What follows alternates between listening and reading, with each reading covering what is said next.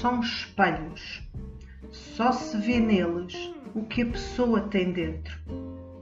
Carlos Ruiz Zafón.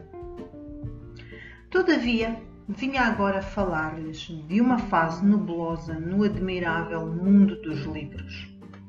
De tempos a tempos luto com o encontro do livro ideal para o momento presente.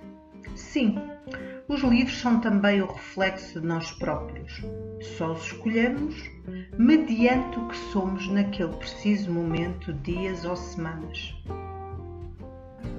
Estou um pouco saturada de livros graves e talvez vá voltar aos romances. Talvez fosse uma boa ideia para me distrair e descobrir algo de novo. Assim o tentei, mas mal li algumas páginas me saturei perante a vacuidade da descrição de uma narrativa inventada por um romancista.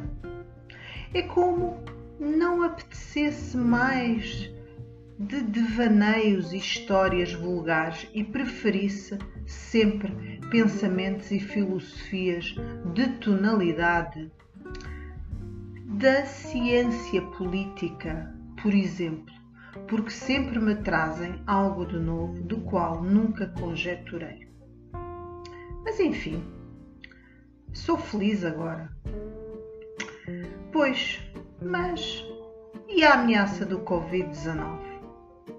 Não posso deixar de pensar e de concluir que a mente humana é propensa para o prazer e tem uma verdadeira precisão de se focar em algo espetacular, viciante, belo, empolgante, pela qual se possa sentir enlouquecida, excitada, apaixonada, a par de uma constante necessidade de informação e de diversidade. E também contemplação, admiração, ouvir e ver beleza, talento, algo que nos transcenda e nos deslumbre algo que parta a louça toda.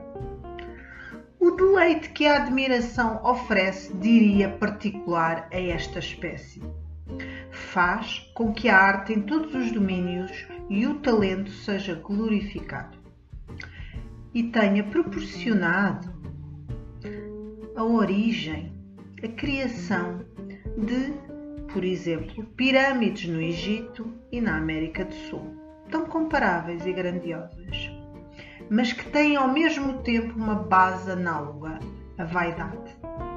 A vaidade, admiração e deslumbramento estão de braços dados e nós, sapiens, precisamos de facto delas.